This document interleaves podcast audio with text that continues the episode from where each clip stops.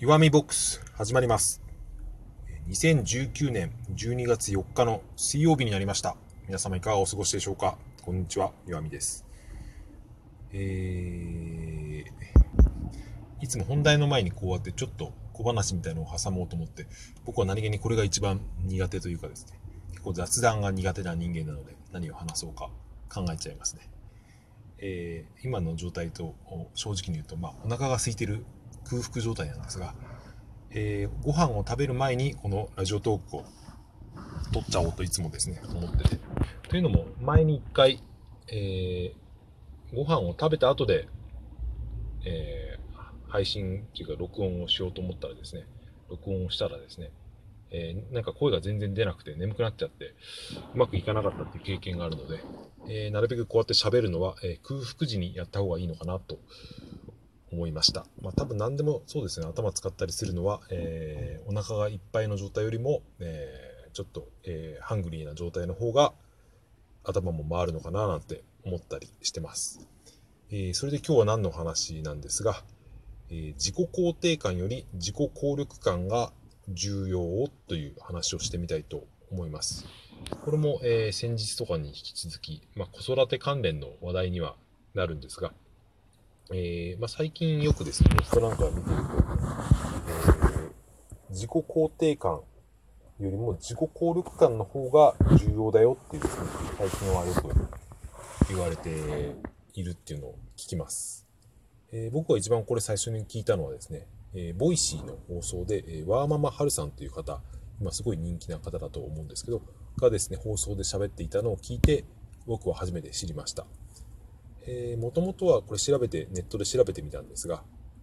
もともとはですね、カナダ人、カナダ人の心理学者の方が初めて提唱した考え方ということで、えーそれに関する書籍なんかもたくさん出ているみたいです。僕まだですね、これから読んでみようと思う段階で、ほぼ知識はない状態なんですが、えーま、その状態で今思ってることっていうのを、えー話していければと思ってます。えそのネットで、えー付け焼き場でつけた、えー情報だけを、えー初めに述べてみますと、自己効力感っていうのは、えーまあ、英語で言うとセルフエフィカシーと言ってですね、えまあ、自分は挑戦すればやれる。自分には、えやれば達成できる力があるという思えることのことを、えこの自己効力感と、えいうようです。簡単に英語で言うと I can do it っていうことらしいんですけど、えそれに、え比べて、え自己肯定感っていうのは、え自分はこのままでいい。自分は大丈夫。え今のままの自分を受け入れる力っていうのを自己肯定感と言われて、えいますね。これは割とおなじみだと思うんですけど、えー一昔前だとこの子育てにおいてこの自己肯定感を子供につけさせることが大事だっていうことですね。よく言われてたと思うんですけど、えーまあ、それに加えて、え最近はですね、うんこの自己肯定感だけではなく、自己効力感の方が、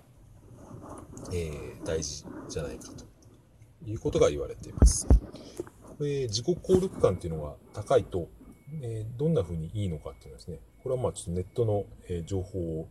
え丸読みみたいな感じになっちゃうんですけど、え自己効力感が高い人は、え新しいことに積極的に挑戦できるし、実行に移すまでも早いし、ミスをしても過度には落ち込まない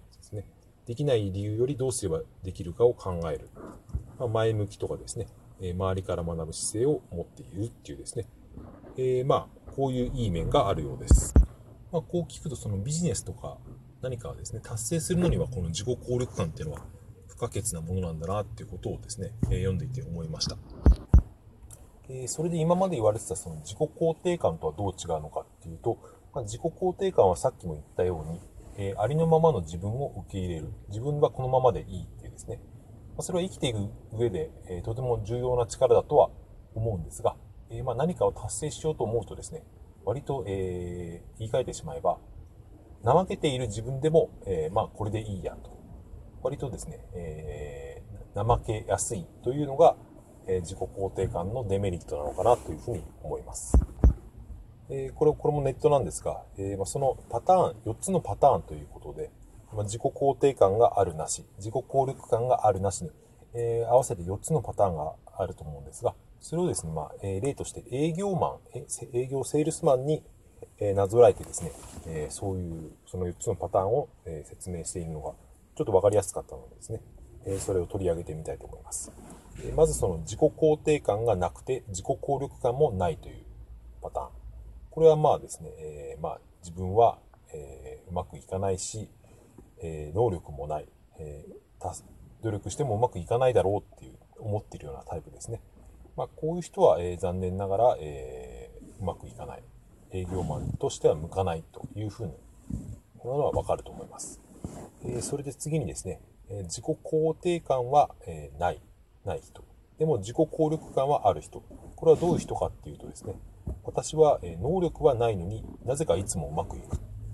だだから今回も大丈夫だろうというふうに思える人ですね。これはまあ自己肯定感はないから、私はこのままじゃダメというかですね、えー、あまり能力がないけどですね、えやればうまくいくから、まあ、大丈夫っていうパターンですね。えー、これはとてもいい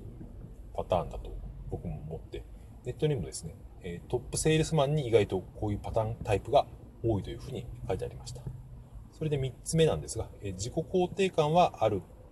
けど自己効力感はないタイプ。これはどういう人かというと、え私には能力はある。だけどいつもうまくいかない。自分は不運であるというですね、思うタイプ。これはま自己肯定感が、えあるので、えー、まあ、私は能力がある。私は、えー、素晴らしい人間であるっていうふうにですね、思っているけれど、えー、まあ、達成ができないとですね、自己効力感がないと思っているので、こういう人は、えー、あまりその、営業マンとしては優秀ではないですよね。えー、他の仕事でも、こういう考え方をする人は、えー、まあ、結構いるとは思うんですが、あまりうまくいかないパターンなのかなというふうに思います。はい、それで最後に4つ目のですね、自己肯定感も自己効力感もあるタイプというのは、まあ、えー、理想的だと思うんですが、能力もあるし、え、私は能力もあるし、え、やっても挑戦することは全てうまくいくと思えるタイプですね。えまあ、これが理想的なのは言うまでもないんですが、なかなか、えそういう人もいないだろうし、こうなるのは、え難しいのかなと思えると思います。それでまあ、どちらが大事という話を最初にしたんですが、えまあ、その場合で考えると、え自己肯定感よりも自己効力感が、えある方が、うまくいくっていうふうに言われてるわけですね。これは納得ですよね。えー、まあ、それで自己効力感をどうやって育てるかみたいなのもですね、えー、同じネットの記事に書いてあったんですが、えー、このネットの記事によるとですね、え自己効力感を達成す、え構成する5つの要素というのが書いてあって、それが1つ目が、え達成体験。自分が何かを達成したとか何かを成功させたという体験。え2つ目が、え代理体験。これ自分以外の人が達成した、え、成功したのを観察したというこれも自己効力感の有効なんですね。なるほど。え、3つ目が、え、言語的説説得。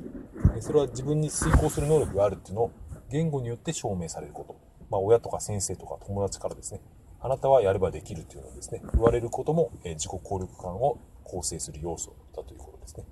え、4つ目が、え、生理的情緒的高揚。ドキドキワクワクといった高揚感のこと。あこれも自己効力感の要素なんですね。えー、ちょっとすぐにはピンとこないですけど、まあそういうことなんだと書いてあります。えー、最後の5つ目が、えー、創造的体験。え自社ん？自、自身や他者の成功を想像すること。なるほど。これはまあ夢とかですね、えまあアイドルとかその芸能人とかを見て、え自分もああなりたいって思うこととかと似ているのかななんて思います。でまあ、そういう要素から、えー、自己効力感ができていくと。えー、それで最後に、えー、もう時間もあれなんですが、え子育てをする中で自己効力感を、えー、子供につけさせるにはどうすればいいかというと、やっぱりこの達成体験と代理体代理経験っていうのが、えその2つの経験がいいのかなと思いました。えまあ、どういうことかというと、えまあ、何何でも細かいことでも小さなことでも何でもいいので、え、自分が達成した成功したという経験を、え、積み重ねさせてあげて、えそれ以外に、え自分以外の人が達成した成功した人、えっていうのを観察させるこれやっぱり自分以外の人っていうのは子供にとっては親が一番だと思うので親が子供のそばで成功する姿を見せるっていうのは結構重要なことだと思うんですよね。